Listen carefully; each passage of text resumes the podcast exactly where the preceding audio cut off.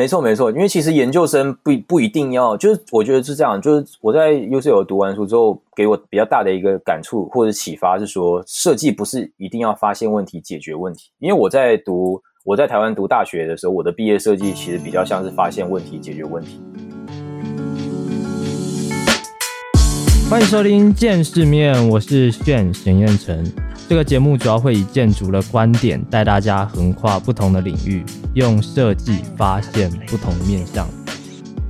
那今天这一集哦，我想要来跟大家聊一下留学这个话题。相信大家就是对于留学啊，可能会有一定的憧憬，或者是规划。不管是现在可能呃大学刚毕业，可能准备要念研究所的朋友，或者是说你可能工作一阵子啊。会有想要回去念硕士的念头哦。那我相信在不同阶段，一定都会有对于海外留学会有不同的想法。那我今天呢，当然不是我自己聊，我今天邀请到了我的一个朋友 Min 来跟我们聊聊，说，诶，他之前在英国的 UCL 留学的经验，那就是来分享一下，就是海外留学的一些心路历程啊，种种相关的。那 Min，你要不要先跟就是？听众朋友，先自我介绍一下。哦，Hello，大家好，我是命。哦，我的这个大学呢是在台湾科技大学读的呃建筑系，然后研究生呢去到了这个英国的这个 UCL 读的城市设计。你要不要先跟我们分享一下？就是哎，你一开始就是会有一个出国的动机嘛？那你一开始那个动机是什么？动机哦，呃，其实本来没有打算读。研究生了，但是就是对，就是一大学刚毕业那时候，就是家里也不是这么有钱嘛，所以一开始的想法其实是想要先当完兵，然后去工作。对，嗯，对我是那个还要当兵的那个那那个年纪。哎，你是一年一年多吗？那时候？哦，留你说去英国留学吗？哦，不是不是，我是说那个当兵，你是一年多的那个兵？对，当兵是一年的那个当兵。嗯嗯嗯。就不是四个月的那种。后来就是爸可能爸妈工作的关系吧，他认识比较多的一些可能嗯搞一些营造啊或者是建设方面的一些老板，然后他们其实是知道我，因为刚好就聊到相关的科系嘛，所以他们也知道我读的是建筑系，然后读的又是台科大，嗯，然后其实他们还蛮一直在。洗脑我爸妈就是说，哎，让你的儿子再去拿一个研究生，因为现在基本上满地都是研究生。那你的儿子本科又学校也不差，那你不让他拿一个研究生的话，其实还蛮可惜的什么的。所以一开始跟爸妈的争吵是在于，我其实本身不想读研究生。如果我真的要读研究生，又要读建筑的话，我不想在台湾读，因为我觉得读建筑这种东西，你你不走出去看一看世界，你不了解其他地方。到底是怎么做设计的，或者他们是怎么看待建筑的话，其实你不太能真的做出一些有意思的设计来。当然不是要去 diss 那些没有出国的设计师哦，只是觉我这是我自己个人的一个呃观点，我就会觉得，如果我要读呃建筑的研究生的话，我不会想要在台湾去研究那些东西，因为我本身更感兴趣的确实是一些城市街道的一些东西，但是在台湾好像没有类似的专业，大部分在台湾。我当时我当我当时看到的大部分的教授啊、老师，他们所研究的方向更多的是在于呃古迹保护啊，或者是一些跟环环境控制啊有关的一些东西，就是尺度上更小一点。我个人其实是更好奇一些跟城市上相关的东西。嗯嗯，确实，台湾尺度本来就都比较小一点。哎，那。为什么？就是你一开始是有，比如说投了很多国家嘛，还是你一开始就锁定就英国这个国家而已？哦，其实就是后来，因为后来其实有跟爸妈妥协了，就妥当完当兵那个那段时间，跟爸妈的妥协就是说，要不然在台湾先拿一个研究生，因为确实家里没有那么多的钱可以资助我出国读书，嗯，所以。就想说，那就拿一个研究生。我当时就当兵的时候边读书嘛，然后就去考这个 营营建管理。对对对，因为当时想说啊，建筑那我直接就砍掉了，就先不不考虑。那跟建筑比较有关的就是土木了。那跟土木比较好去衔接的话，肯定是呃，可能是管理方向啊，或者是什么的。因为你如果是结构方向的话，其实你这个在这个大学的这个四年五年，你已经很久没有算结构了，所以基本上不太可能，不太可能就是考得上。所以我当时选择了比较折中的一个管理，结果读了一年，我就觉得那不是我要的，确实不是我要的，所以读当时就考虑决定考虑出国。然后在选择国家的话，一定是选择那个你不用花太多的时间，或者是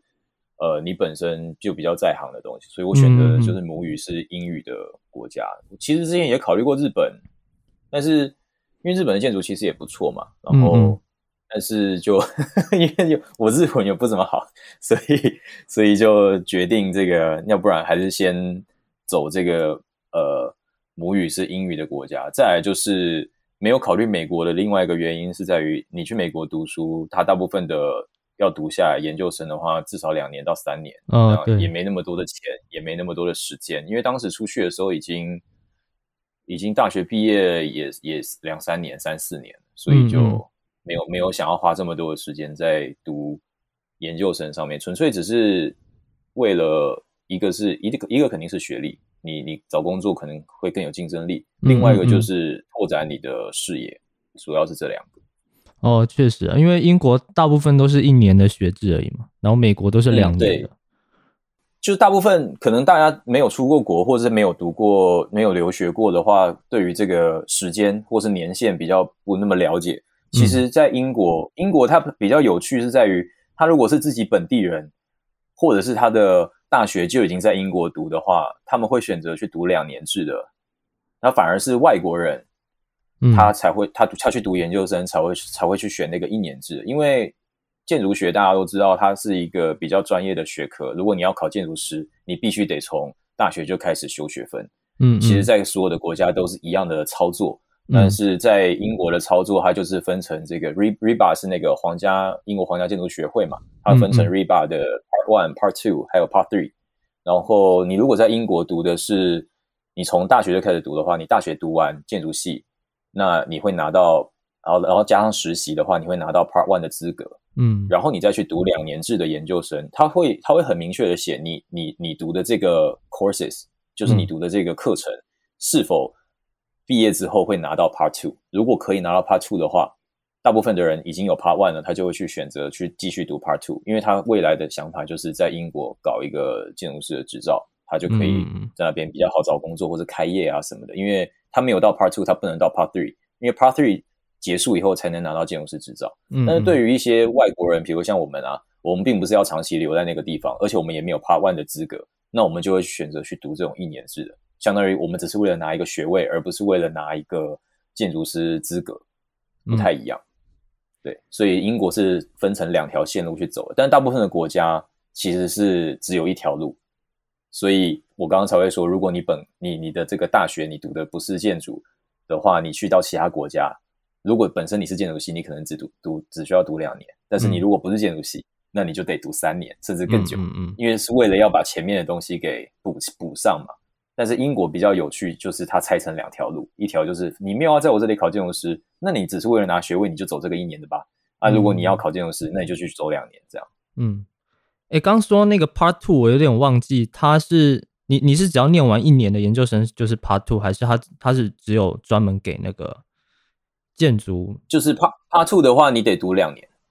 它就是常规常规的，就是。你就你可以理解，Part Two 它是属于常规，你一般在任何国家会看到的那种读建筑研究生的那种方式。嗯，哎，可是 UCL 它也有两年的那个吗？学程吗？有啊，有啊，有啊，UCL 也有两年，一年的就是专门开给外国人。哦，所以你在你你你去读一年的话，你大部分会遇到的就是中国人，然后然后印度啊，嗯，欧洲人啊这一类。然后你如果去读 Part Two 的话。也不是说没有这些人，而是即使你遇到的是这些国家的人，他们一定也就是在大学的时候可能就已经在英国了，嗯，然后直接上来。对对对对对。哦，了解。哎，那你那时候就是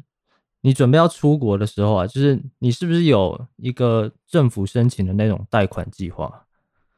哦，对，因为没钱嘛，所以当时就那个教育部他其实是有提供一个留学补助。然后每年好像是有八百个名额吧，但是你在申请的前提是你得先拿到那个学校给你的正式的 offer，嗯，就是入学的 offer，嗯你拿到之后，你就拿了那个 offer 的证明，你就可以去申请了，基本上都可以申请的下来。我当时就申了一百万啊，嗯，所以相当于是大大的呃补贴掉了我的 经济需求。诶他那个是有分实习吗？还是就是反正你只要下来，你只要就直接拿去申请就可以了？它是先抢先赢的，就是每年就是哦。八百个名额，对，每年就八百个名额，所以你的 offer 越早下来，呃，就你就可以赶紧先去申请。哦哦，对，所以它对对。那种一般是利率稍微会比较低一点嘛。利率的话，我现在不知道是是什么样，但是我当时申请的时候，因为我本身是台中人，然后它虽然都是教育部的政策，但是台北市政府它给台北市民一个福利，就是说，如果你今天是台北市民，那我台北市政府帮你缴利息，也就是说你借多少还多少就可以了。但是如果你不是台北市民，那你就是走常规的利息，利息好，我记得是邮局的利息，就是很低啦，非常低。哦，那挺好的，那还不用利息。对，但是它的前提是你得你得是台北人，而且哦就是他得要看你你的你的户口在台北，你要满一年。然后我嗯当时、我当时刚好是出国前一年知道这个消息，嗯，然 后我就赶紧把我的户口从台台中迁到台北，然后刚好就满了一年，满了一年我就赶紧去申请，所以所以还不错。哎，可是你是原本在台北就有住的地方吗？没有，我台北是亲戚嘛，所以我把我的我把我的名字移到亲戚家。哦，反正就是用了一些手法，哎，这厉害。对对对，你就本你就移过去就可以了，因为其实没有差，他们他们也知道你可能会有一些操作，他们也不太在意这个，因为那个本身它就是补助给到大家出国留学用的嘛。而且我不确定是不是每年都会有这么多人出国留学啊，反正当时我有点紧张，想说会不会申请不到，因为我一开始在申请的时候，我的雅思差零点五分，所以。嗯刚一开始学校给的是所谓的这个 conditional offer，就是还有条有条件的 offer，还不是嗯 unconditional。unconditional 就是无条件，表示说你已经都满足条件了。嗯啊、我当时是 conditional，因为我还缺一个英文嘛，我当时就是跑去读了语言班，然后考到考那就是考考试过了之后，他才给我换成这个 unconditional offer。然后那个时候已经是要开学，那时候其实已经开学了，就是九月了。嗯嗯，然后我就很怕那个时候我已经抢输人家，很着急。然后后后来发现，哎，其实还有，所以应该也还好，应该也还好。因为我一开始以为是大家都可能都，因为其实那个我那个 offer 在年初二三月的时候我就已经拿到了，嗯可是一直到九月我才从 conditional 换成 unconditional，所以我一直我一直以为已经没名额，嗯，因为过了大半年。哎、其实八百个还蛮多的、欸。对，其实蛮多，因为我当时其实我其实不知道，就是每年出国的台湾人有多少人，哦所以我当时有点紧张，想说会不会不够。到时候就没有，没有就完蛋了。对对对对，没有就完蛋，我就是没有没有就没有就不能去。去已经我因为我人已经去了，我已经接受那个 offer，我已经开学了，哦所以没有的话我就我就吃土了。嗯，吓死啊！哎、那你那时候就是你刚去的时候，你是住哪里哦？哦，去其实一学你因为申请的是 UCL，它 UCL 算是综合类大学，它是常规的正常的大学嘛，所以它是有宿舍的。然后你他直接会给你，当你接受这个学校的 offer 的时候，他就会给你一个个人账户，你可以进到学校的后台去呃注册那个你想要住的是哪一间宿舍。就嗯 UCL 在伦敦还蛮多宿舍的，所以只是只是有分贵跟便宜啦，然后你就自己去挑，基本上他都会给到你。嗯嗯嗯。可如果你比如说你想去读 AA，AA 这个学校它是私人建筑机构，所以它就没有宿舍，那你就变成只能在线上平台去搜寻那个呃住宿这样。对，英国也是有类似那种呃出租网，也也是有很多人在出租的，所以问题倒是不大，只是你要小心不要被骗就是了，因为嗯就是那种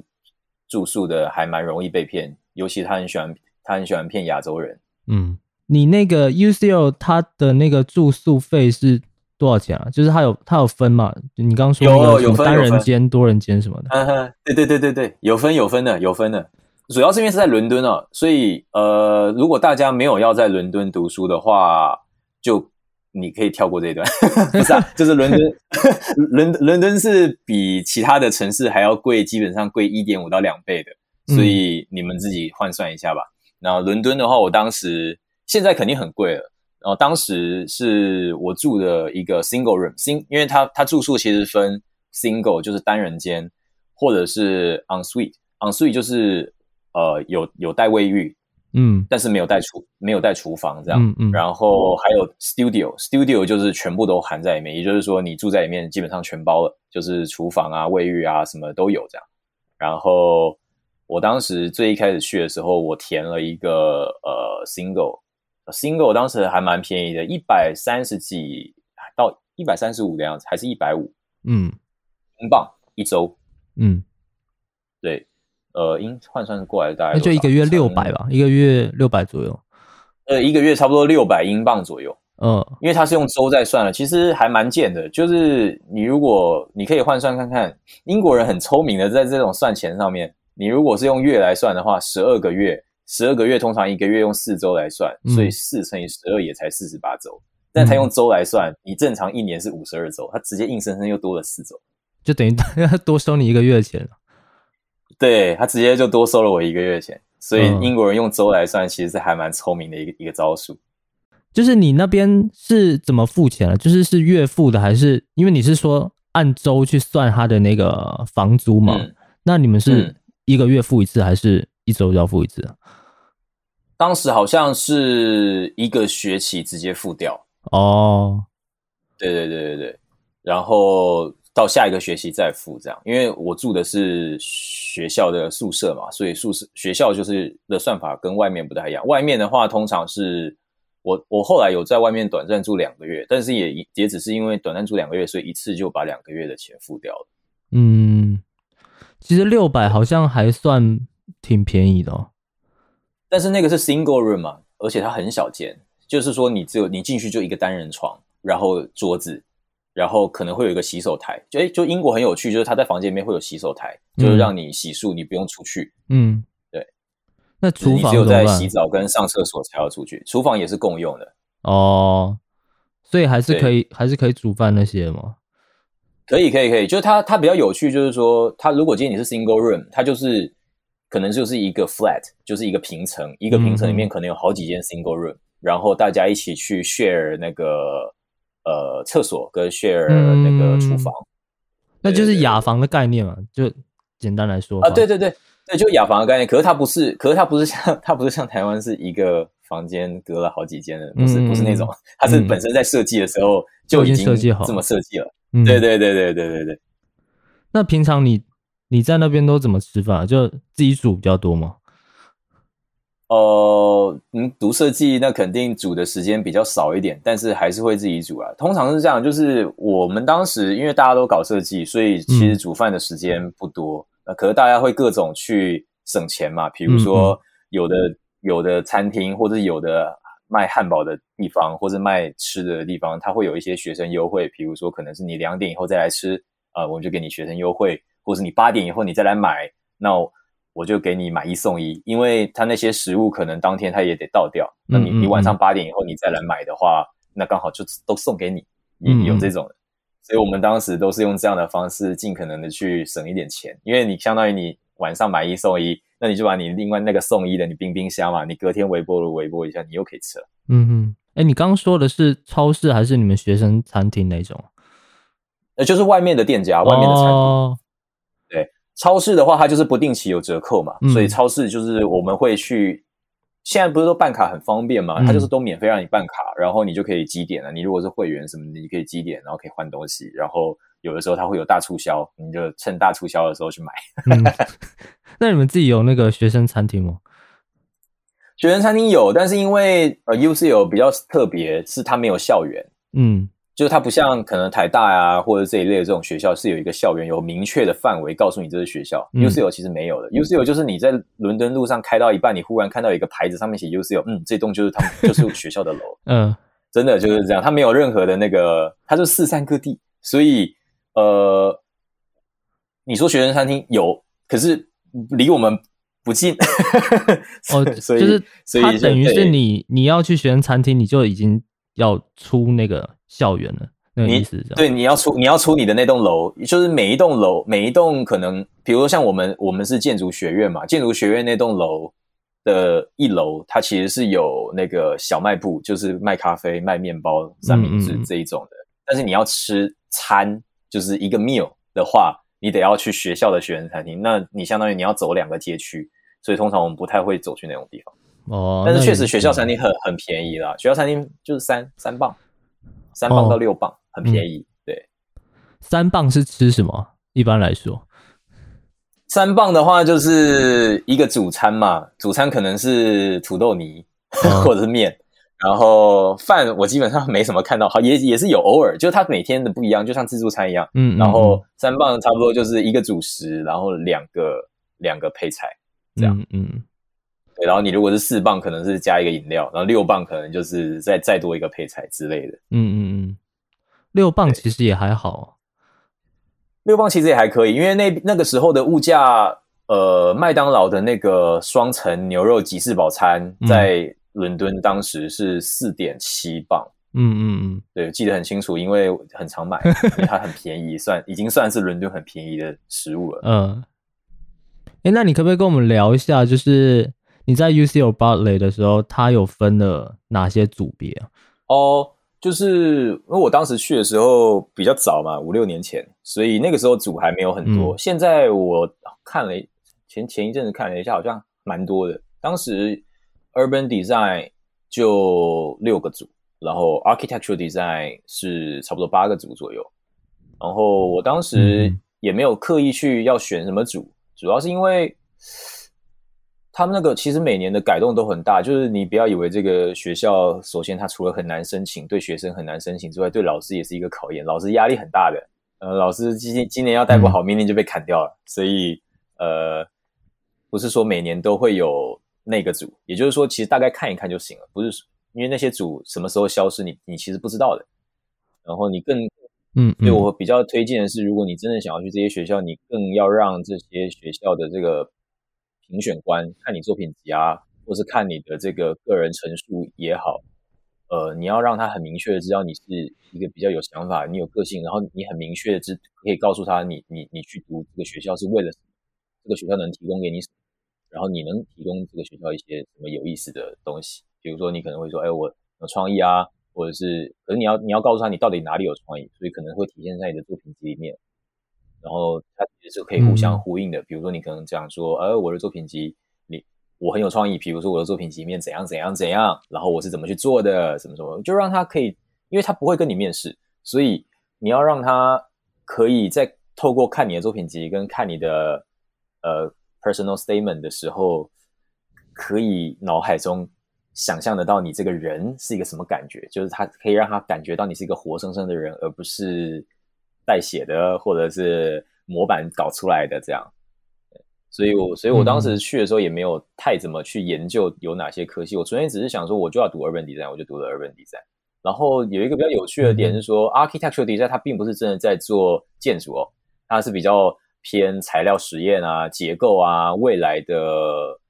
仿生啊这一类的东西，机械臂啊什么的。所以这个是呃、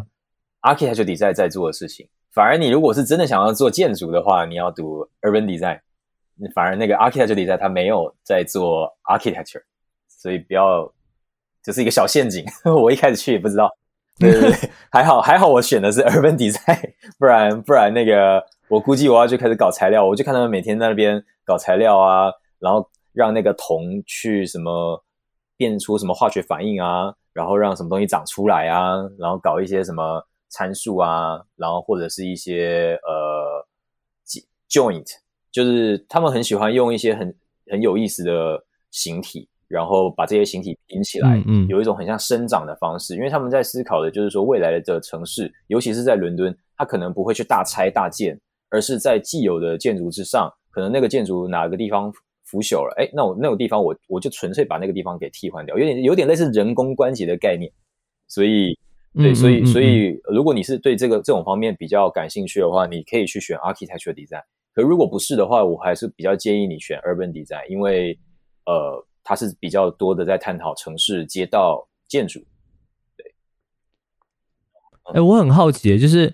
那个 architecture design 它那个部分的研究，就是英国它那边现在是有相关的公司是专门在做这种事情的吗？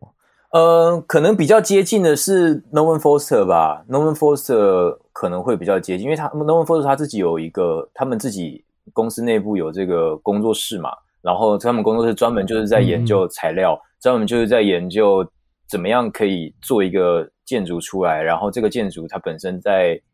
材料或者是环境控制上面，environmental 上面是比较友好的，所以这个东西可能会是比较偏向那个方面，但是。其实读 UCL 的一个比较大的风险是在于，你很有可能出来找不到工作，因为太前卫了。就是他探讨的东西可能是五六十年后的事情。然后你一毕业，你进到业界，你你你你立马就去跟业界的人讲说：“哎，我们的设计就要怎么样让它自由生长，它是一个活着的建筑什么？”他就跟你他他们觉得你这剥削，你还不如好好做建筑。对，所以所以这个其实会有一个落差啦，会有一个落差。这个我我目前感觉是大部分 UCL 出来的。学生都会面临到的一个，就刚进到业界都会面临到的一个大铁板，就是说，哇，怎么会这样？因为你，因为，因为这个学校探讨的东西太太前面了，他们总是在探讨一些四五十年后、五六十年后的事情，他们很喜欢 what if，嗯嗯，对。然后现在的话组更多了，因为我我毕业之后又开了什么 landscape design 啊，又开了什么 historical theory 啊，就是他们有很多很多很多不同的。呃，courses 就是课程，呃，越就是越越开越多。当时当时我只有 architectural design 跟 urban design，哦，还有 urban planning 这三个课程。然后后面就越课程越开越多。当然，那个 construction 那一类的我就不拿了进来讨论，因为那些比如说像 construction management 啊这些，它也是在八院底下的课程，但是它比较没有比较跟设计没有关系嘛，所以我那个我就没有去提他们。哎，你说，呃，比如说 urban planning 跟 design，它两个区别是什么？就是它的教教学的方向。urban planning 其实还还蛮，它更属于前期嘛，就有点像说，其实比较好理解的方式就是说，今天假设我有一块有一个有一个区域我要开发，那先进来的人会是 planning，嗯嗯，planning 得先进来，然后进来他可能规划，他他可能透过什么呃 GIS 这种地图数据或者什么去去计算。然后算出来，甚至去去做调研什么，然后他他他们规划出来说，这个地方需要有一条主干道，这个主干道大概多宽啊，什么什么鬼的，然后把这些东西都规划出来。这个区域是住宅区，那个区域是金融区，这些都规划完之后，urban design 才会介入，甚至 urban design 是在 architecture design 结束以后才会介入。urban design 通常会是在很后面，就是这个城市已经成型了，然后再来做 urban design，因为相当于是我先有一个大框架，比如说我的街道大概已经知道多宽了，可是人得先使用，或者是。人得介入，人介入之后才会知道说，哦，这地方可能太宽，或者是可能人行道太窄，或者可能绿植太少。哎，那我如何用 urban design 的方式让这个地方更人性化一点？这个是这个是 urban design 在研究的东西。所以 urban design 我个人会觉得它其实是在很后面才会介入的东西。有，可是，在台湾我觉得很适用，就是因为台湾的城市其实本身它已经做好了，你你其实。跟英国也差不了太多，不太不太可能有那个机会去大拆大建。所以你如果学的是 design urban design 的话，你可能未来你回到台湾，你能做的可能是一些街道的改造啊，或者是立面的改造，甚至是整个小社区的美化这一类的东西，其实都是 urban design 的范畴。嗯，其实这样理解起来就有点像你说 planning，它有点像都发局在做的事情。哦，对，甲方对对对对对。可是，可是读 urban planning 有一个好处，我其实当时还蛮羡慕读 urban planning 的，因为那个你遇到的国家的人更多，你反而读 urban design 跟 architecture design，你遇到的都是呃，就是大陆的朋友们。对对对，为什么？就是为什么 planning 学的人比较少？我这个我也不清楚诶，我当时也没有怎么去问他们。我之前我有问过几个大陆朋友，他们读 urban planning，他们也不清楚为什么。反而读 urban planning 的外国人比较多，就是确实很多有有韩国人，然后有日本人，有印度，有各个其他国家，美国也有，欧洲很多个，西班牙什么也都有。但是读 urban design 跟 architecture design 的，就百分之八十都是大陆人，对，就还蛮蛮神奇的。那其实平常在 studio 里面都讲中文比较多。对对对对对，所以当时发生一个很有趣的事，就是我们我们组其实是有美国人，也有印度人，然后嗯当时老师在分组的时候，其实是会刻意打散的，因为他希望让大家都讲英文。然后结果刚好我那一组，嗯嗯嗯我们三个人，我是台湾人嘛，另外两个组员是大陆人，我们肯定讨论的时候都讲中嗯文。然后有一次就是实在是讨论的太累了，我都不知道他们在讲什么。然后虽然大家都讲中文，但是就是在理解上面会有一些代沟。然后呃，嗯我我后我就去跑去跟他们聊天，跑去跟那个美国朋友聊天，然后他就问我说：“哎，你怎么样啊？你们讨论的？”我就说：“哎，讨论的好累啊。”然后他就说：“Why you all you you're both you're all speaking Mandarin? Why why so frustrated？” 然后我就跟他说：“That's the reason。”就是因为就是因为讲大家都讲中文，所以才会更麻烦。你反而用英文来讲很好理解。就比如说，可能我我来大陆工作，我现在也在大陆工作嘛，然后来大陆工作，其实有一嗯些嗯术语其实是不太一样的。比如说，比如说你在搭计程车的时候，有一次我嗯搭计程车，我跟我跟司机说：“哎，那个司机师傅，你这个前面这个呃回转。”然后他就说：“哦，他对，他说什么是回转？我说就是往回往回，然后给他比一个动作。他说啊，你说掉头啊？然后我说啊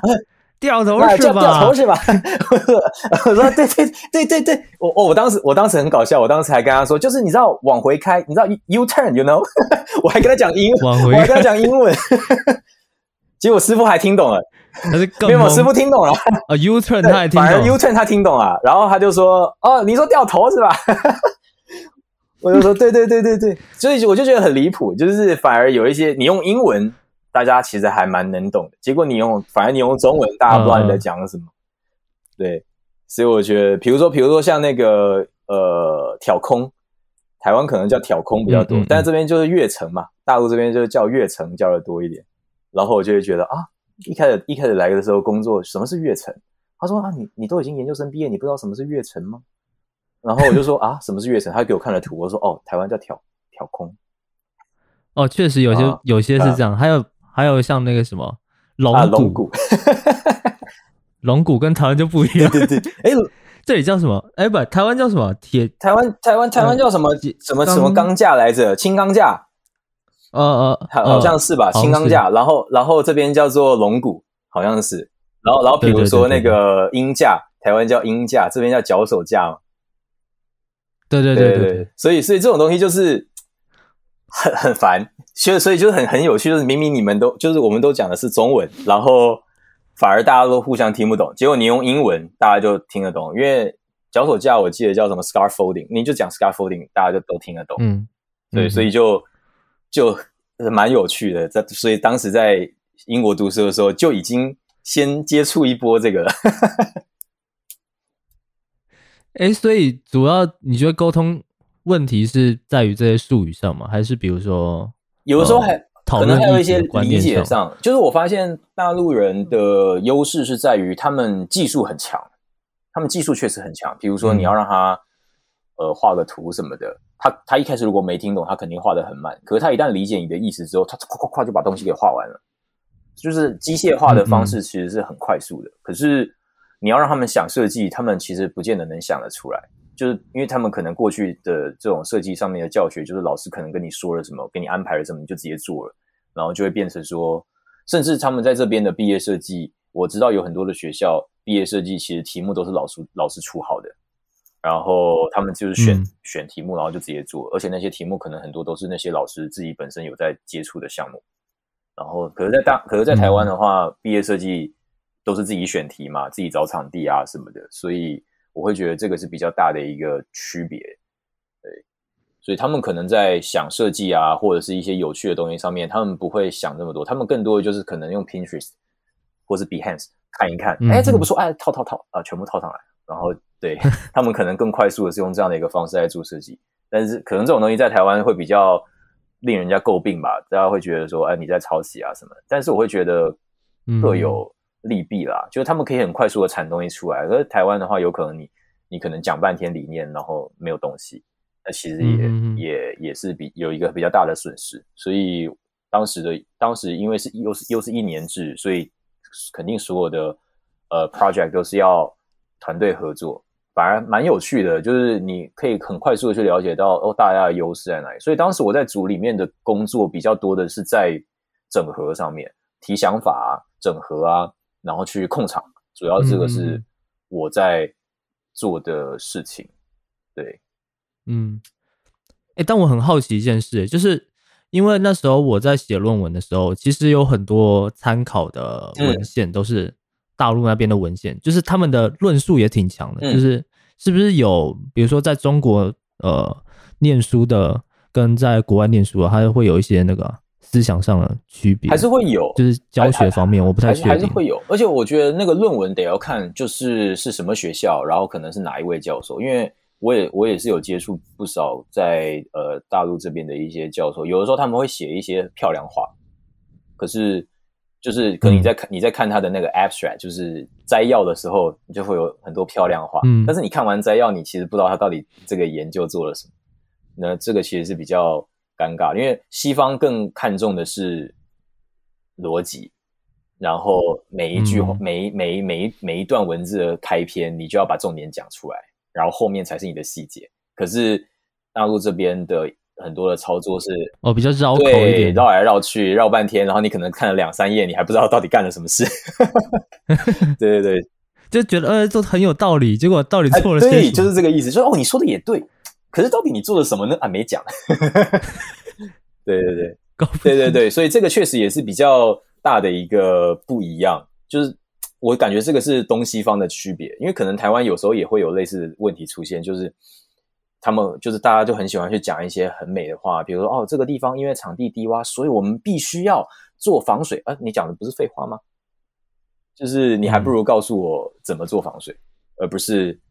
你告诉我要做防水，因为我也知道要做。所以这个是东方跟西方的一个比较大的一个区别，不是说东方不会讲，而是东方会喜欢在前面先讲一些漂亮话，然后后面到了很后面才告诉你他怎么做，而且做可能就写了两一页两页，可是前面漂亮话可能十页 之类的。哦，对对对，就那个比重不太一样，西方更看重的是务实一点，你就告诉我怎么做就行了。嗯嗯嗯。哎，那你那一组在学的东西是？哦，对对对。就是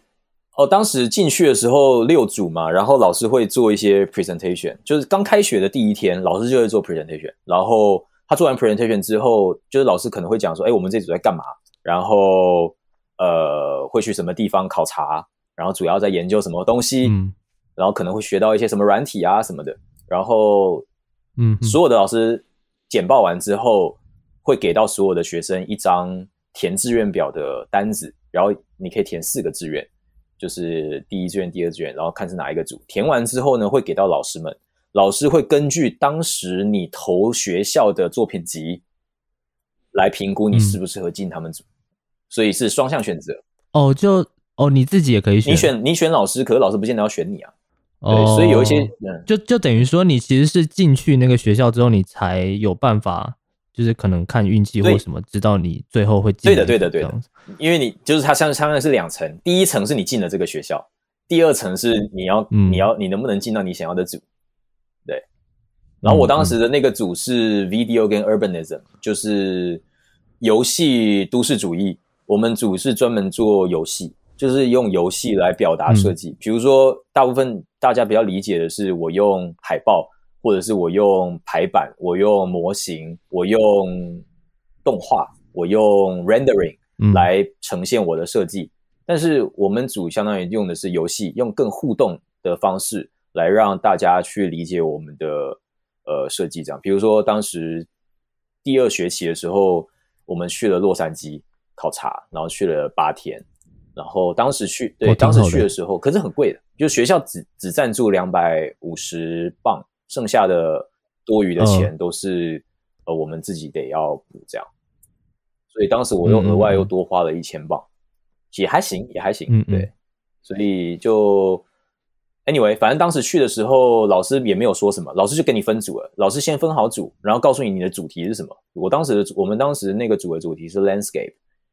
可是他也不告诉你 landscape 要干嘛，他就简单的告诉你说，哦，landscape 它分成人造的跟什么什么的这些，然后简单的论述一下洛杉矶的 landscape 怎么样，然后没了，剩下的就是你自己想办法。然后他给的任务就是，OK，你的主题是 landscape，你在这八天之内你要拍各种影片，回来之后你要把这些影片剪辑，剪辑完之后就成为了你想 concept 的前导，就是你透过嗯去场地调研，去田野调查。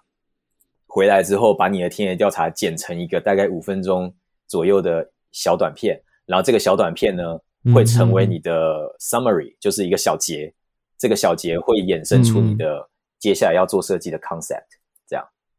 对，所以我们当时就是各种拍影片，然后也不知道要干嘛，然后拍完影片之后回来各种互相借，就说：“哎，你当时是不是拍了什么？哎，那那个影片借我，我要，我需要，我需要，就互相用。”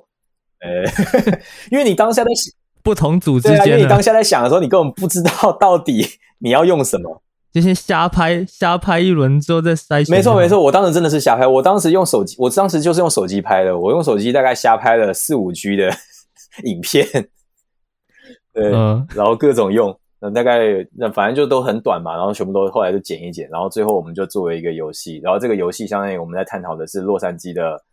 城市的这个景观的发展，它从。原始的自然景观，然后到现代，然后整个游戏差不多是四分钟。因为洛杉矶的发展到现在，每我们是每一秒是一年，所以一共算下来差不多是四分钟左右。然后进去到这个游戏城市的时候，你就可以，你有你有一把枪，你有三把枪，一把枪呢是绿化，一把枪呢是建设，然后另还有最后一把枪是增强，就是绿会更绿，然后建设会更建设。因为我们就是把景观分成了人造跟自然嘛。然后我们相当于透过这个游戏来让玩家去思考说，如果今天洛杉矶可以再走一遍，你愿意往让它往什么方向走？但是它的方它的发展是不可逆的。什么叫不可逆？比如说，今天你看到一座山，你在游戏城市里面看到一座山，这座山在历史上的真实发展就是它会被挖掉，最后变成道奇棒球场。那你的选择是什么呢？你知道这个历史是怎么发展，你可以怎么选择？你可以选择不去炸这座山。那他就会继续留留在那个地方，然后至四分钟之后，我们会跳到上帝视角，让你去看你所创造出来的城市变成什么样子。这个我们没有在解决什么问题，我们是提出问题，所以相当于这个是第二学期在做的事情。我们并不是要解决什么问题，而是透过玩游戏的方式，让大家重新思考为什么，呃，就是也不是说为什么，就是让大家重新思考说，城市的发展其实是跟你我的决定是有。很紧密的关联性的，你可以选择把它炸了，你也可以选择不炸掉它，它可以继续保持自然。但是它当它继续保持自然的时候，你的动线可能会很不方便，因为原本你其实是可以直接把它打穿，打成一个山洞或者打成一个隧道，你就可以走过去了。结果你不打它，好啊，那你就绕路吧。你绕路的过程，你就浪费了好几十年，因为每一秒是一年嘛。所以这个就是一个取舍，就是。刻意要上升到一个角度，让大家去思考说，建设它是它不是完全的不好，也不是完全的好，呃，大概是这样的一个一个概念，这样。所以那个游戏是开放结局，其实还蛮有是一个开放结局这样。嗯哼，因为我光想到这种议题，它感觉可以辩论的。观点就没错没错，因为其实研究生不不一定要，就是我觉得是这样，就是我在 U C 有读完书之后，给我比较大的一个感触或者启发是说，设计不是一定要发现问题、解决问题。因为我在读我在台湾读大学的时候，我的毕业设计其实比较像是发现问题、解决问题。然后我当时就是觉得说，哎，是不是所有的东西都得解决？但是我在 U C 有读书的时候，老师其实当时给了一句话，就是说，你只是一个设计师，你无从决定这个社会的发展。所以我觉得这个很有趣，因为当时我的论文本来想写的是贫富差距，结果很搞笑，就是老师在上课的时候，因为我们是一一群人一起上课，然后每个人都要提自己的想法。老师在上课的时候讲的比较委婉一点，就是觉得这个这个这个题目太大了，你这个时间一年你写不完，这个要讨论的东西太多了，什么什么的。结果后来去去上厕所的时候遇到老师，老师就跟我说，嗯，老师就跟我说，其实不是因为这个题目太大，而是因为你做不了。我说为什么做不了？然后他就说，因为首先我身为一个伦敦人，贫富差距这件事情对我来说，我觉得它就是你不可你不可能改变的，你不可能透过设计来改变，甚至是说你说你希望让什么伦敦的东区，因为伦敦的东区其实是偏比较贫穷的，伦敦的西区其实是偏富人区。他就说，今天我是一个 Londoner，我我还是会愿意往西区去跑，我也不会往东区去跑。这个就是一个很现实的观点，不是因为你今天是设计师，你就要很博爱，或是你要怎么样，而是你得要思考，你身为一个设计师，你在这个城市，你在这个社会里面，你能做什么事，而不是你想要去改变什么。嗯嗯嗯，我觉得这个很挺，其实挺有趣的，因为很多人会会把自己看得太高，然后从对，然后从而在设计的汪洋大海中迷失了。那我觉得，就我在我在我在 U C O 读书的这段时间，让我比较深刻的去了解到现实这件事。所以，当你今天回过来看现实层面的时候，你你自然而然会找到一个属于你的设计之路，然后你做出来的设计可能就会被民众所接受，或者是你做出来的设计确实真的改变了社会的一些生活。你可能解决不了问题，但是你可以改变或者改善当下的现状。我觉得其实这样就够了。哎，所以你刚刚提到那个游戏，你们是用什么软体做的？哦，我们用那个 Unity，就是那个那个反家啊，不是反家，返校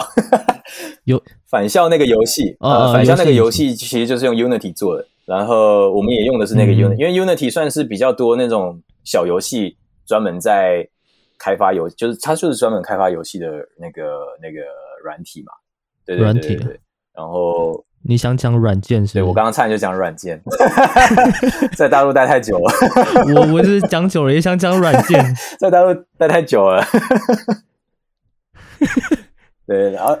嗯，哎，那所以别人也是可以玩你的游戏，可以，或者是说，就是老师老师在评评这个东西的时候，他也是自己没错没错。我们在 presentation 的时候，除了墙上贴海报之外，我们其实是没有实体模型的。我们的模型就是那个游戏。我们把游戏导出来，然后游戏你可以导出你要用 VR 去玩，还是你要用键盘去玩，还是你要用 Xbox 的这个摇杆去玩。然后我们当时最我们最后的那个展览就是毕业展，我们全部的人都是用那个摇杆，所以你就会看到一堆人在看我们展览的时候，他不是在看，他是打游戏，全部人都在那边打游戏。对对对，所以这是一个比较有趣的。我们也是 presentation 的时候，教授来啦，一堆教授，一堆外国教授老头们，然后在那边坐着，然后。我就说，哎，你们先玩一个游戏。那有些教授他就会觉得，哎，我也不会玩，你玩给我看吧，也也是有的。所以我们就会玩一轮，然后玩完之后，他们边看，然后我就边给他们讲解嘛。所以你觉得，你觉得就是有关他们的评论上面，他们就是一般评图的方式是怎么样子啊？就是跟台湾比起来的话，我觉得没有差太多，就是一样，就是他们就是坐在台下，然后听你表演，看你表演。然后你表演完以后，他们就会给一些评价。可是通常因为是，我觉得有可能是因为是一年制的关系，所以他不会嗯否掉你太多的东西。只要你的只要你的大框架或是你的路，就是你目前走的路没有太歪，他都不会把你打掉。这个是比较好的一个点。甚至他想把你打掉，他也会用比较客气的方式跟你说，可能呃这个东西不是那么好，你要不要试试什么方向？可是，在台湾有有的时候，有些老师他可能不会有后续。他不会有后面那一句，就是你要不要试试什么方向？可能在台湾有一些老师他会是啊这个不好，然后可能不会，他可能告诉你说为什么不好，但他不会告，他不会给你一个方向，就让你自己去想。对对对，我觉得这个是比较大的一个区别。当然也有可能是因为时间的问题，所以他也知道你是来要毕业的，而不是来真的要干嘛。因为大部分的学生很多都是为了拿一个学历嘛，所以。其实老师也都很清楚，但是他看得到你的设计是好的，或者是他看到你的设计是有意思的，他们的讨论度非常的高，而且会彼此互相讨论，他们也会站起来啊，然后去看你的东西啊，然后直接走到你面前跟你讨论之类的，也都是有的，就是他们很 free，非常的 free，他们不会只坐在椅子上，他们会走来走去。哎，那你刚刚说那个就是开放性的这种思考是你说？第二学期哦，还是第几学期？其实从第一学期就开始了。其实从第一学，英英国读一年的话是三个学期，就是 Term One、Term Two 跟 Term Three。嗯，Term One 的话是九月到圣诞节，Term Two 的话就是一月到呃复活节，然后后面就是 Term Three，也就是完整的一整年是没有暑假也没有寒假的。就是我们其实是一直做到九月底，直接就。那个论文是在七月初交，交完之后剩下的两个月就是把设计收尾，然后做到九月底直接就展览，然后就毕业，这样。对对对，然后嗯，所以所以你那个 landscape 那个是它算是作业，还是它就是一整个学习的？它是第二学期的东西，所以相当于我们只花了三个月就做一个游戏，然后然后就要就递交了，递交完之后就到了四月，四月做的是另外一个设计，四月的那个设计算是毕业设计，然后它就会跟你的论文比较有有比较大的一个关联性，这样。而且你那时候是做，我当时做的是探讨这个伦敦的这个街道的异同。就是我当时的主题叫做 cultural diversity or clone town。cultural diversity 就是文化的多元性，or 就是或者是 clone town 克隆城，就是还是说所有的城市都长得一模一样这样。然后当时这个这个也是我的论文的主题，我论文主题就是以以伦敦街道为例，然后我的我想要探讨的就是 cultural diversity 还是克隆城。然后其实也有很也有很多相关的文献啊、调研啊什么的都有在，也都有。然后为什么要探讨这个？就是因为我在伦敦虽然也没有也就待了一年多，但是给我很大的感觉是，为什么每一条街道，尤其是主干道上面都会有 Sainsbury，就是超市，或者是反正就是都会有它，它就是一样的功能，超市的隔壁。就会是呃卖什么呃生活用品，然后在隔壁过过几条路，呃过过几间可能又是卖什么肉的，然后再过几间可能是理发店，就街道功能一几乎一模一样，只是感觉是一种 copy 贴上 copy，然后再贴上的这种感觉。然后我当时有一张图，比我觉得比较有趣，就是我用 Google Map 把，因为伦敦的话，相当于主干道，它的伦敦在英国的英文叫做 High Street，在美国的话。嗯要么就叫 Avenue，不然就叫 Boulevard，就是林荫大道嘛，或者是 Boulevard，呃，Avenue 就是主干道啊、大马路啊这一类的。在伦敦的话叫做 High Street。High Street 其实是伦敦以前作为一个小城市或者是一些小镇周围的一些小镇，他们的发展就是从这条街开始发展，然后慢慢的这条街一直延伸延伸，跟另外一条主干道接上了，靠靠靠，然后整个大伦敦市就这么拼起来了。所以他们是当时整个现在整个大伦敦市一共有六百多条 High Street。然后我当时就是用 Google Map 随便找了二十二十条 High Street，然后截图。截完图之后，我第一张图是没有写街道的名字。我我问了在座的说，就是评委什么的，就是说你们大家看得出来这是哪一条街吗？嗯，肯定没有人看得出来，因为几乎就长得一模一样。然后我就把我下一张就是我把名字放上来，就是说，哎，其实这每一条街都，他们其实都在不同的地方，都完全没有重复。啊，为什么会这个样子？所以这个就相当于是我的前言，然后再开始去探讨后面这些东西。所以我后面做的一个设计是说，开发商跟呃民众之间的呃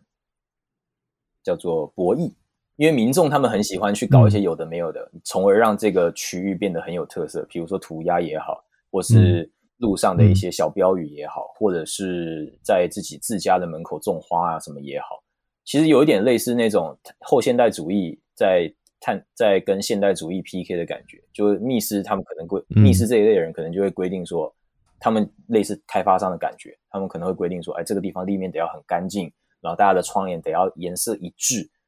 可是从而就导致啊，我把这个房子搬到其他地方不也长得一样吗？的这种的这种问题出现，所以这个相当于是开发商，开发商当时我们当时做的游戏就是两人对打回合制，开发商有开发商的。零件包，然后那些零件包里面就是属于开发商的东西，比如说一次上来就是一栋楼，或者一次上来就是把街道搞得很干净。然后那个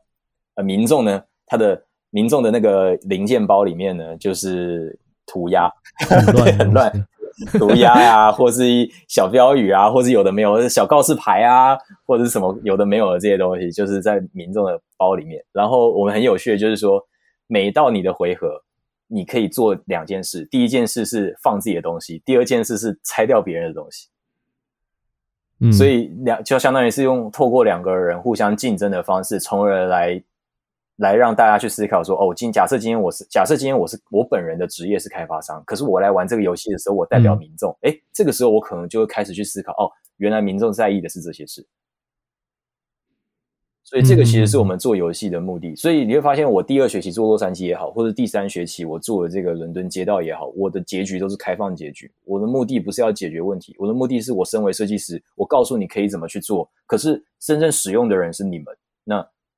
你们想怎么玩，或是你们想怎么使用，那就是选择在你们。因为其实我在给他们双方的这个零件包里面的一些内容物都是有设计过的，所以所以这个是一个比较呃，我觉得比较有趣的地方。当然这个很可惜，因为我们组相当于是第一年，也就是说我我当时的组是十二组，也就是说我的前一年的十二组其实已经被砍掉了，然后。我们组是第一年的十二组，然后主题也不一样，老师也不一样。虽然沿用了十二组，但是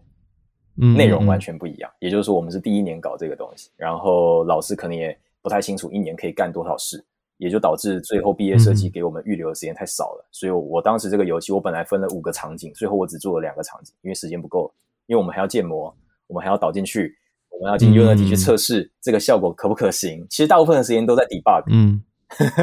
我觉得探。你说真的是思考探讨比较少，就是技术面的东西。探讨也不是说比较少，探讨是你很快速。如果你的逻辑够清晰，其实你不会在前面卡太久。对，然后你马上就会知道你要干什么事情。然后大部分的时间其实是花在这个东西进到游戏世界里面，它可不可实现，还有它要怎么实现。比如说你要点一下，它是要被炸开呢，还是它会跑一段动画，还是它会不见，还是它会怎么样？所以这个是。比较麻烦的一个地方，你其实会花很多时间在导进导出，然后重新建模，然后重新写、重新写那个游戏脚本，就那个 script。了解。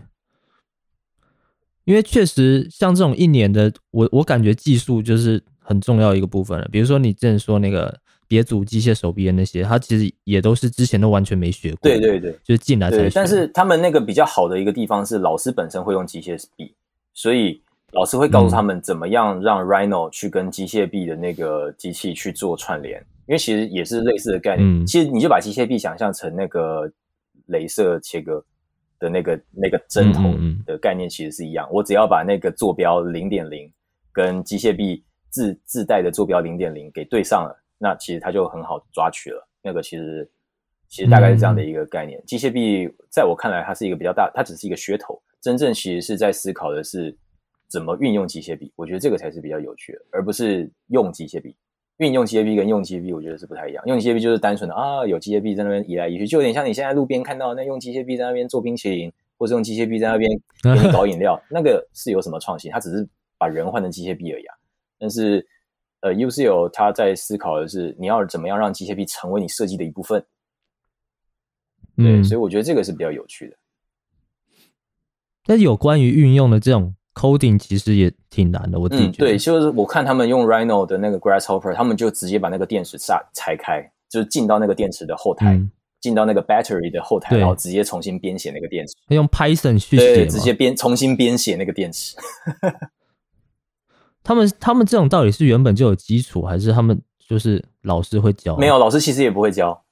就是其实。那他怎怎么学这个东西啊？我觉得这东西挺难的。呃，其实还好，因为你如果是过去可能好几年前，他那个城市语言其实是比较难的。可是现在的城市语言，他写的很直白。比如说，像假设我用游戏来举例的话，他的城市语言很直白，就是说他会先写一个 OK start，然后下一步就是 trigger，然后你可能是 click，然后他就会怎么样？就他写的其实很明确，嗯嗯，所以你在编写上也不会很很难。再来就是这些脚本啊、内容啊。网络上都有公开的资料，其实你要做的事情是一样，就是加加减减。比如说，你知道今天这个地方要爆炸，可是你不知道具体这个爆炸你要写什么字出来。也就是说，你就直接去 Google 搜寻 “click explode Unity”，好了，你就会有就会有告诉你用哪些脚本，然后剩下要做的事情就你把它贴上，啊，然后来测试一下是不是 work 啊，work 那就表示对了嘛啊，没有 work 你再去搜再改。你其实这样改着改着，你大概就知道那个逻辑在哪了，因为现在的。城市语言写的非常的直白，甚至那个语言里面，它只要在那行字前面加两个斜杠，那行字就直接变成备注，而不是一个让城市让系统读取的文字。这样，对，就你前面加了两杠，它就变成是人在读的文字。你没有那两杠，那那个那那那行字就是给电脑读的。嗯，对对对，所以我觉得那个还蛮友好的，就是现在还蛮友好。你你其实，在看那些城市语言的时候，不会太难懂。那个也是你们你们进去的时候会有老师先教嘛？比如说初步的，嗯，老师只会简单的告诉你，软呃，老师只会简单的告诉你那个 Unity，呃，按钮在哪里，然后每一个简单的大概功能是怎么样，好没了，就跟你在剩下就跟你在 YouTube 上面看那个教程 tutorial 是一样的道理。对，因为老师不太可能教太多的细节，但是老师好处是在于老师可能每周会来，就是专门在呃教软件的老师呃，软件对，教 专门教教教教软件的老师，他每个礼拜会来个一两天。他只要来的时候，你可以问他你遇到了什么问题，然后他只要会的话，他帮你解决。可是你会发现，你问到这个问题，他有时候不知道，他也一样，他他他一样会跟你做同一件事，打开 Google。我觉得他自己也不清楚，因为不是说所有的东西都会他都会的呀，因为他还是要去看到底到底要怎么写，才有可能真的会 trigger。所以我觉得这个是嗯，学软学软体啊什么这些东西，我觉得没有太难，主要是在于你要真的去应用它。你应用它的过程你就会了，你只要不去应用它，你你看再多的教学影片都没用。嗯，确实。哎，我想回到刚刚那个你说那个。城市的功能性类似的那个话题，就是你你在研究这个，你有发现说它原本的原因是什么吗？原因是什么？我觉得就是你说为什么为什么，比如说超市旁边就是什么理发厅啊，什么就是为什么都我觉得就是他有有没有一个？我觉得这个反而是我觉得这个很大原因。你要你要追溯到很久以前的话，我觉得就是一个，比如说比较大的一个。一个标的物就是现代主义，因为现代主义在告诉你的审美就是越简单越好。然后再来第二个点就是人们其实更习惯的是他已经习惯的东西。比如说今天你出国玩，当你不知道要吃什么的时候，你会想吃什么？呃，That's right，这个就是一个很基本的逻辑。所以他就他就会自然会在街上给你一个麦当劳。我觉得这个就是一个。这个就是一个社会化的进程，到了一个现在是这个样子。比如说像 Airbnb，Airbnb 最一开始在推出的时候，它其实是在告诉你住进别人的家，所以每个人的家都各自有特色。结果现你看现在的 Airbnb 啊，你去进去看它的装潢都一样啊。为什么？因为其实大家也是受到一些比如说商业的因素之类的。再来就是文化的差异。比如说今天你虽然去了印度好了。可是你真的会想要住进一个 traditional 的印度家吗？并不一定。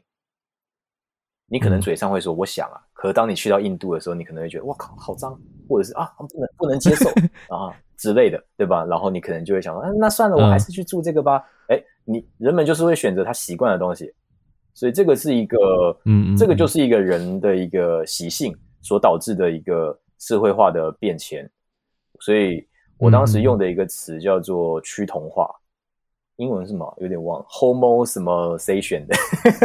反正就是就是就是趋趋同的意思，同质同质化。所以我觉得这个就是世界，就是自然而然就会往那个方向去发展。因为虽然说这个信息越来越发达，可你就会发现信当信息越来越发达，反而城市会越来越一样。所以其实大城市按理来说都是有。这个特特征是啊是啊，比如说今天假设我拍一个我拍一个那个上海的金融区的一个角落，我不拍那些大楼，因为那些大楼是地标的，所以我不拍那些大楼，我就拍一个上海金融区的一个角落，玻璃幕墙。我再拍一个东京的一个角落，也是玻璃幕墙。我再拍一个台北的角落，也是玻璃幕墙。你就告诉我，你分辨分分不分辨得出来？你绝对分辨不出来的，因为它没有特色嘛，因为就是长那个样子。嗯嗯。所以我当时做第三个学期毕业设计的时候，那个我做了，其实我们做了三个游戏。第一个游戏就是在讲刚刚这个同质化这件事。我做的游戏很简单，就有一个游戏叫 Proto，不知道大家有没有玩过？就是那个他拿一把枪，然后对着某个地方射出去之后，它会出现一个传送门，然后就可以直接穿越过去。就是那个游戏，就是解谜解谜的游戏。我们我我们参考了这个 Proto 这个游戏，然后当时当时因为我们有三个组员嘛，我当时第一个游戏这个叫做前沿这个游戏呢，就是我自己做，因为他们另外两个组员在做其他的东西，所以这个游戏我自己做这样。然后我当时做的是三个咖啡厅，这三个咖啡厅分别在呃 Tokyo、呃 Hollywood 还有 London。然后你从左边的门走进去的时候，你就会进到室内。然后当你从右边的门出来的时候，你就会可能你到 London。然后你再回到这个咖啡厅，你再出来，你可能到了洛杉矶。你再你再你再进到这个咖啡厅，你再出来，你可能到了呃那个 Tokyo。为了什么呢？就是我就是要去告诉大家说，其实那个城市逐渐的在被这些所谓的嗯连锁店或者是这些趋同的东西取代掉，所以它的特色逐渐的消失。当今天你坐在这家咖啡厅的时候，你并不会知道你是在哪里的咖啡厅。对对对，所以我当时是故意用这样的一个方式来作为一个批判的开头，然后再做起。嗯，然后第二个游戏是什么？第二个游戏是当。这些所谓的品牌逐渐的吞噬掉这个街道的时候，会变成什么样？所以当时我们做的那个游戏，我们参考是打地鼠。打地鼠，你看你很紧张嘛，咔咔咔，你要一直敲那个，因为它会一直长出来。嗯，我们当时在做的就是这个 branding，这个品牌呢，比如麦当劳，它分成三个阶段。第一个阶段就是正常的连锁店，在一楼，然后第二个阶段就是它吃到二三楼了，然后就会开始很张狂。比如说，你就会看到麦当劳的那个 logo 那边闪啊，或者是这边嚣张。然后到第三个阶段，你就会看到你的，就看到那个。呃，可能车啊什么在在它的屋顶上跑来跑去，然后麦当劳巨大的一根棒子在上面，像一个就是一种在在呛你的感觉吧。就是我们故我们故意把它做的很抽象，很人呃，就是叫做拟人化，仿佛就是他在嘲讽你一样，说：“哎嘿，你看你的这栋楼被我吃掉喽。”这种感觉。所以当时，然后然后你要做的事情其实是疯狂的点击。那个游戏很短，就三十秒，三十秒之内你要一直点，因为你不点它就一直涨，你不点它就是长出来，一直长出来，一直长出来。然后当它当它要把这个楼给吃掉的时候，它会我们故意设置了那个警告的铃声，就这样的叮叮叮那个警告铃声，你还会被吓到。然后嗯，我们到就是三十秒，你看你要怎么点，你会点的很紧张。我们就是要让你有那个紧张的感觉，因为你一旦有了紧张的感觉，你才会意识到说，我操，原来我的城市正在被这些东西给吞噬掉。我操，原来我的个人的叫做人设，其实并不并不特别，你跟大家都一样，你脚都穿 Nike，衣服都要穿什么 H&M、Zara。然后什么化妆品牌，大家都一定要用那个什么什么 YSL 或者其他的这种品牌。然后小众品牌可能大家不会去用，也可能特别贵或者怎么样，或者大家会觉得，哎，这小众品牌也没什么其他的特别，那我还不如用大众的品牌又便宜什么的。然后可是反而就是因为这样的方式，然后你人呢就慢慢的没有特色掉了，因为你这个包装导致你没有特色。所以我觉得这个是这个是一个比较有趣的东西，因为这个议题你可以上升到。人类学，你可以上升到社会学，你也可以让它停留在设设计学里面。所以当时，嗯嗯嗯，就是在我那个贫富差距这个想法被毙掉之后，我就提了这个想法，然后老师觉得这个想法好，来来来来来做这个，来做这个，所以我就，所以当时我们就做了这个东西。对我确实觉得这议题相关的很多都可以上升到比如说法律或政治层面上。没错没错没错，所以这个很有，这个就变得很有趣嘛，就是。呃，它可以探讨的内容很多。嗯，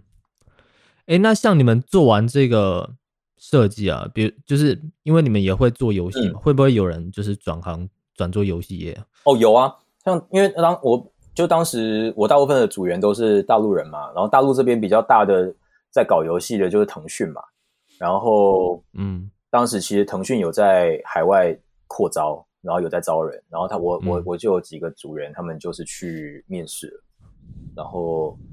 好像有一个路英国的，他不是就是在大陆的，然后在招海海外的学生，海外留学回来的学生，哦，所以他们当时就先面试，虽然还没毕业，但他们就先去面试啊，什么什么，有的人过到了第二轮，然后反正最后全部人都被刷掉了，但是有一些人过到了第二轮、第三轮，所以。原因是什么？就是技术层面还不够强吗？还是不晓得哎？我觉得是因为还不够成熟，就是他就是可能你的学生气还太重了，然后他们会觉得说，他们我觉得我觉得大陆这边有一些他他他的他要的东西其实很明确，他就希望你是一个好好干活的人，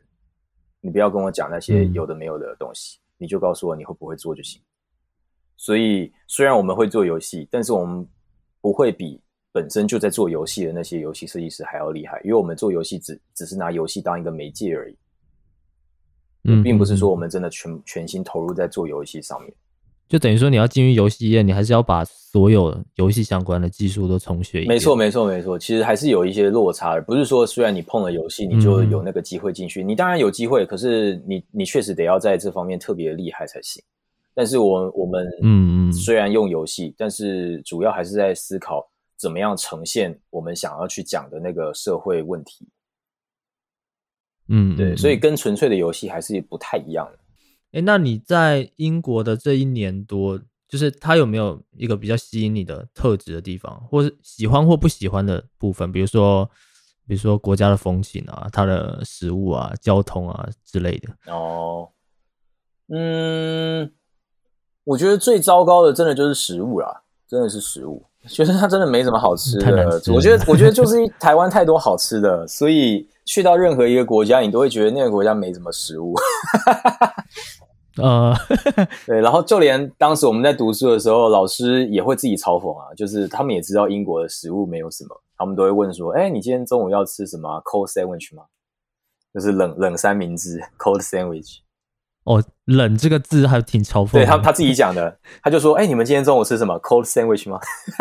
他他也知道伦敦没有，他也知道英国没有吃的，午餐只能吃 cold sandwich。就然后土豆泥，哎，对对对，然后不然就什么那个什么鱼炸鱼薯条 fish and chips。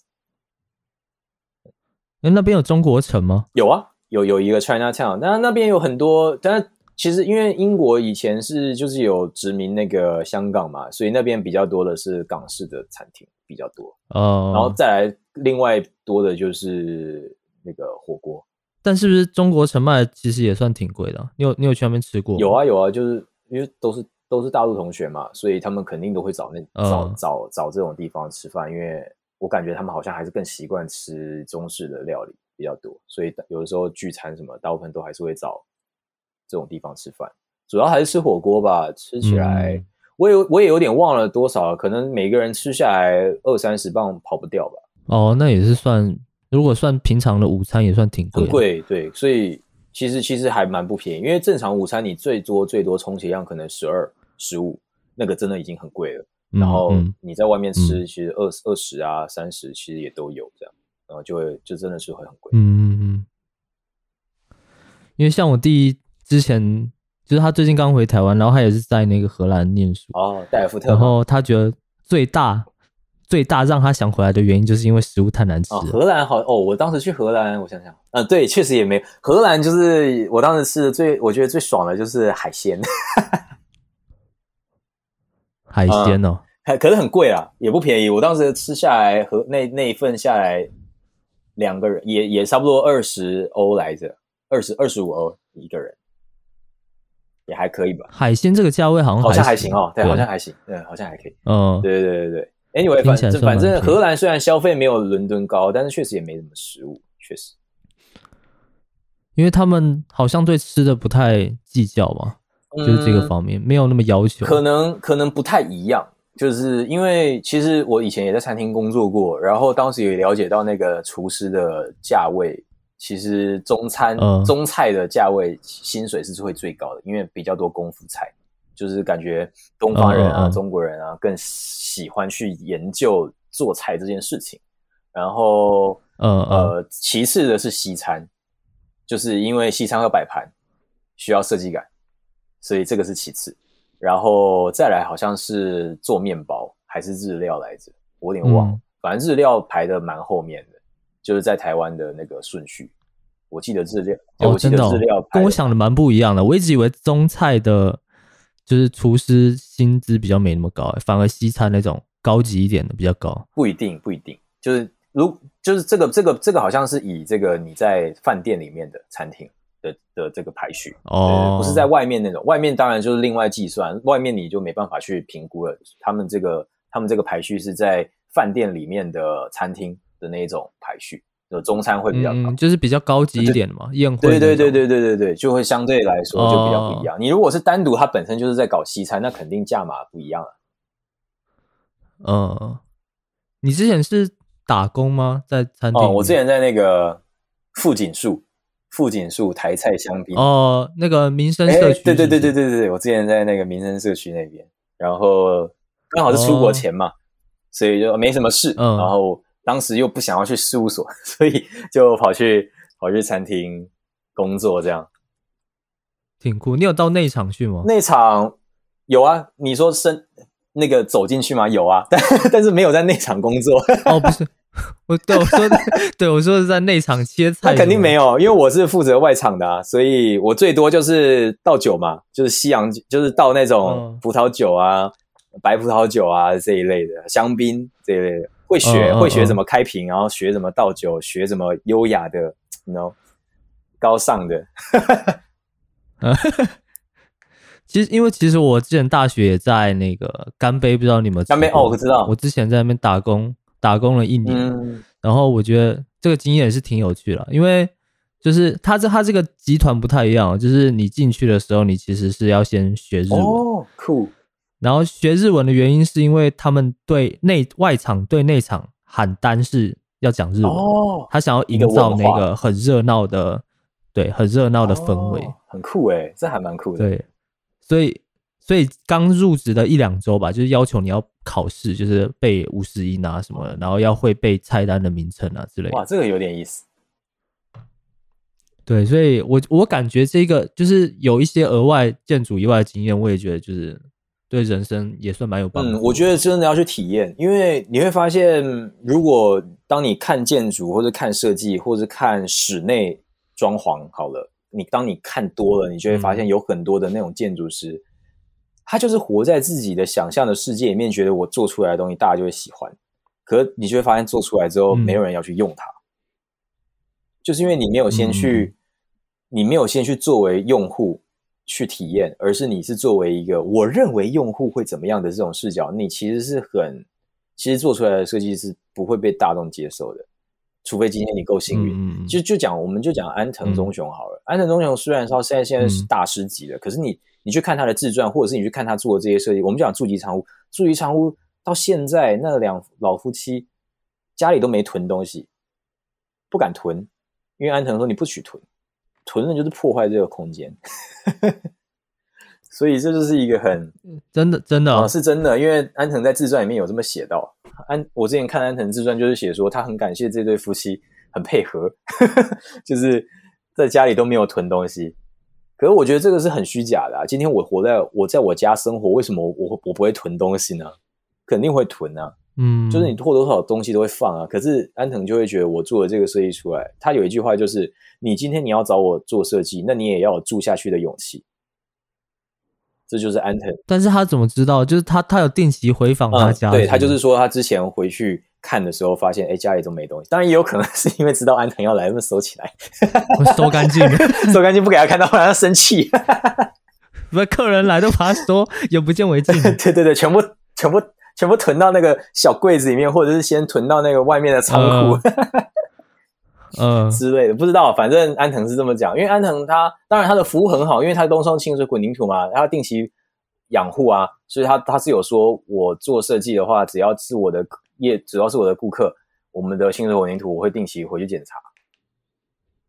对对对对，所以所以当然这个是他的，他有他的执着在，可是今天不是所有人都是安藤，当然你可以有安藤的梦想，但是我还是觉得在最一开始做设计的时候。我我个人的角度是，我会觉得你要更多的去呃为民众着想，而不是为自己。嗯，所以因因为你在你在做的是建筑，你在做的不是 monument，你不是做地标。我觉得我觉得这个还是比较大的缺，除非你跟业主已经聊好了，那确实你可以这么去做。但是如果说今天业主确实明确的告诉你不喜不喜欢，那其那为什么为什么你还要？坚持这，对对对，我就这个我就不太理解了，因为大家不就是要合作，不就是要大家快乐嘛？为什么要坚持这些东西？你可以在其他项目坚持啊，你为什么一定要在这个项目坚持？还是你觉得这个项目不坚持，后面就坚持不了了呢？所以我不太理解啦，就不太理解。妥协一次，后面就没机会，也有可能哦，也有可能很多人会有这样的顾虑嘛，就说啊，我最一开始我要坚持到底，不然未来呢会被人家踩在头上。那也 也有嘛，但也没错，也没错，所以这个确实就是一个罗生门嘛，你根本就说不清。所以当然，所以我个人的想法就是，我我是我自己做设计，我的想法就是，我会强制让业主明确的告诉我他所有的需求，因为当他全部讲完之后，嗯嗯，接下来就是我的工作了，他就没有必要再扯其他东西。他如果敢变，我就会跟他说，可是你之前是。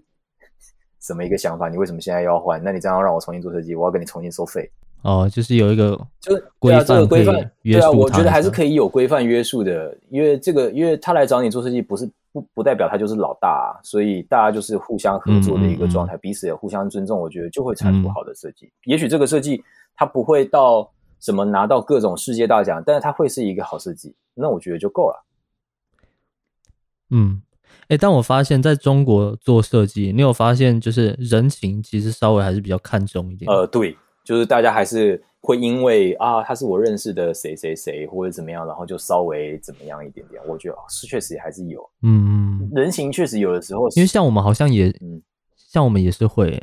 就比如说我们是做这个项目嘛，但是有另外一个项目，他想要请我们帮忙看一下或什么，嗯，就可能就是我们会当他的免费咨询的那种感哦觉。这种东西确实就很难讲了，因为人在江湖飘，所以我觉得对，因为我有时候在思考说，这么大规模的公司，它不会，比如说你要做一个，那就好，我们再来写个哦合约说，那这这部分的金额是怎么样？我觉得反而好像没有，就是嗯更讲人情一点吧。我觉得这个真的得看事务所的调性、欸。哎，你如果今天就是一开始出来就是、你说像安藤这种，他一出来就是那样的调性的时候，呃，大家也接受，当当大家也接受他那样的调性的时候，好像自然而然就没有这些困扰，大家就会下意识的说，哎，我是不是要付你钱？可是如果一开始的调性就是很亲和的，哎，都 OK OK，所以这就是又回到刚刚那个问题嘛，有很多建筑师他他宁可坚持，他也不要妥协。我觉得很大原因嗯也有、也有一部分是这个原因，就是他要树立他的那个调性，嗯他要树立他的人设，不然大家就会可能欺负他什么。这个确实是社会的一个比较矛盾的地方，因为你很难你很难能知道你会遇到什么样的甲方。那我问一个犀利一点的问题，嗯，就你觉得你从英国念完之后啊，你觉得如果你要回台湾工作的话，对台湾就业本身的环境或是公司有没有帮助？嗯，这个问题，嗯，确实不太好回答。我想想哦，因为呃主主要是因为主要是因为我一开始出国读书，老实说，我读到一半的时候，我就已经没有想要回台湾工作了。嗯，，对，所以，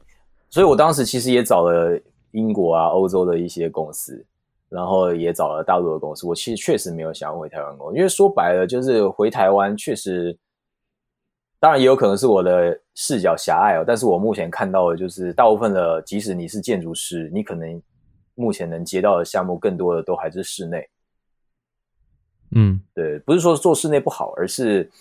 确实会有一种我我出国花了这么多年读了这些东西，结果回来做室内，那我还不如一开始就在台湾做室内，那我还我我我在台湾做室内、嗯嗯嗯做个五年，我人脉什么集齐了，都还比我出国读书来的划算。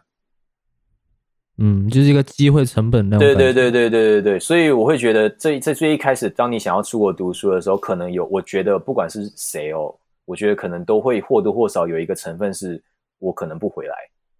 工作之类的。嗯，对，我觉得是这样，因为因为就是说白了，你你出国读书，你回来，然后你去事务所，你跟他们说，哦，我是海归的，我是我是留留学回来的，我要开多少多少钱，他们不见得会录你啊，嗯他们会觉得说，我也不知道你能力在哪，我凭什么我要多花这些钱啊？那我还不如请两个刚毕业的大学生。他们还会乖乖画图，还没那么多想法。啊，你们研究生回来想法一大堆，然后还处处跟我吵架，我还不想请你。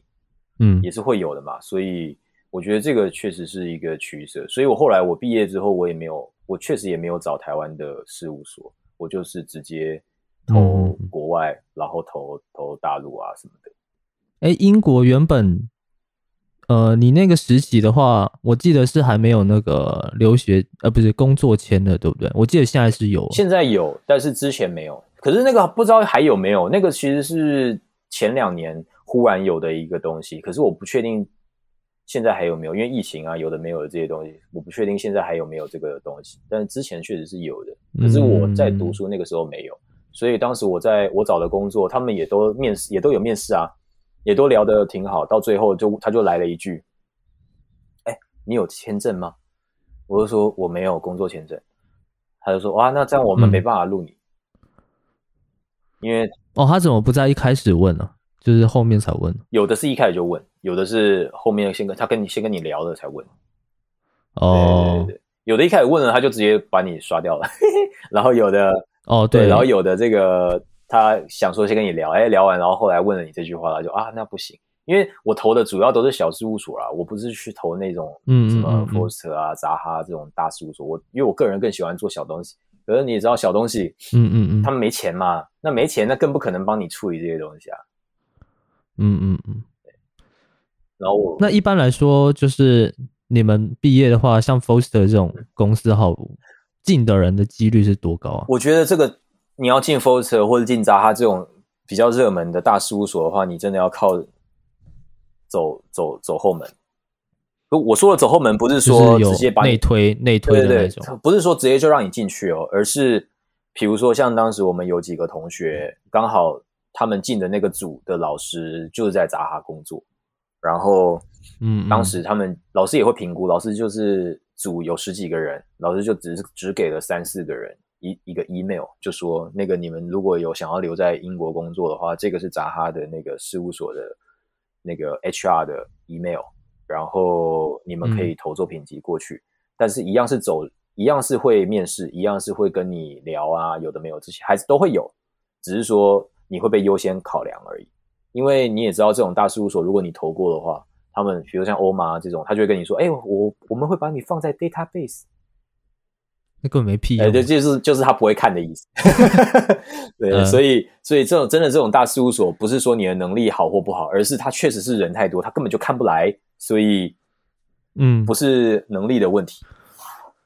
但是这个真的是得就有时候还是要走一些内推的没错没错内推不是说哎他推了你你他就得要录取你哦，其实没有的，他只是让你提前先被看到而已。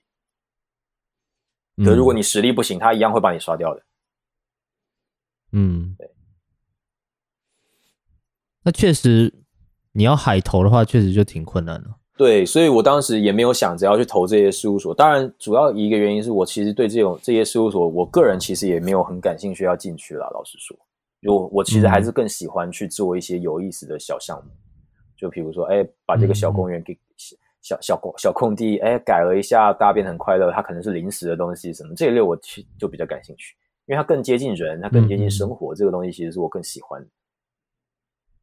所以你那时候投的那一间，它主要项目是在做什么类型的？我当时投了一个叫做 Young Katin 一个事务所，他们比如说他们会做一些街道的美化，是他们做的很嗯很复杂，也他们因为不是复杂，他们做的很杂。比如说他们有时候还会去接一些政府的呃，比如说社区优化的一些工作，然后他们可能会先做一些事情，比如说他会让这些民众可能某一天来到一个地方，然后大家一起拿一些嗯便条纸，然后去他他们我们会就是他们会做一个这个街道的模型，然后让大家在上面插旗子，然后让大家去说，哎，你觉得这地方你想要改成什么样子？然后这个地方你觉得有什么问题？然后最后他们把这东西收集起来，然后再去提一个方案，然后做一个设计，然后最后还是会落实。有的他可能是做一个小市集，有的他可能做了一台移动餐车，有的他可能是做整个街道立面的重新粉刷还有修缮，有的他可能只是做了街道那些店家的砍棒，就是就招牌的重新设计。就他们做的，很杂，但是特别有趣，而且确实是为民众、为生活的改善而而去做的。这个其实是我特别喜欢。嗯但是你一听你就知道，这个东西肯定不赚钱。嗯，所以，所以哎，你刚刚说那个招牌，它是跟政府合作的吗？有的他们是社区，因为你你也就是英国可能跟台湾也很像，就是社区会自发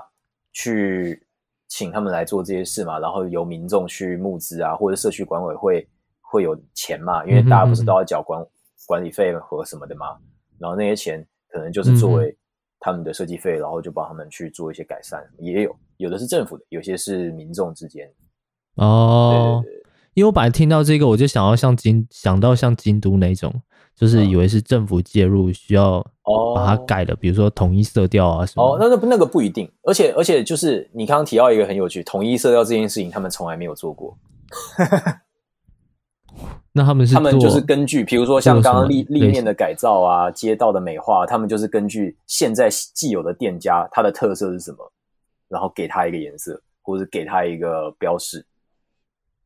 或或者给他做一些哦，所以还所以它不是一个接扩的那种统一性，不是它还是针对单独店家。对，这个就是美化的区别，就是可能我刚刚讲到美化，你可能下意识想到的就是变干净，然后招牌变得很一样啊，然后什么的这一类的。嗯嗯，对，但是其实，在英国或者在这种，我不知道是不是在英国啊，但是他们这个事务所做的就是，它的美化是把这里变干净，然后变得有特色，而不是变得一样。我觉得这个很就是我特别喜欢他们的原因是在这个地方。还挺好奇的，之后再发我一下那个网站。好啊，好啊，或是我把那个我把这个网站的链接再放到我 podcast 的那个下方，可以啊，可以啊。大家可以去搜一下。这个事务所真的很不错，可以大家可以去看一下。那最后你要不要宣传一下？就是你不是有一些小红书或是 IG 专门在写哦建筑相关的文章？哦，对对对对对，好啊好啊。那个我现在比较多的是在小红书啦，小红书就是比较有定期的在发东西。我的小红书的账号叫做阿明的建筑学，大家有兴趣的话可以去看一下我的小红书。啊、i n s t a g r a m 我最近比较少在更新，因为 Instagram 需要翻墙，大家知道的，所以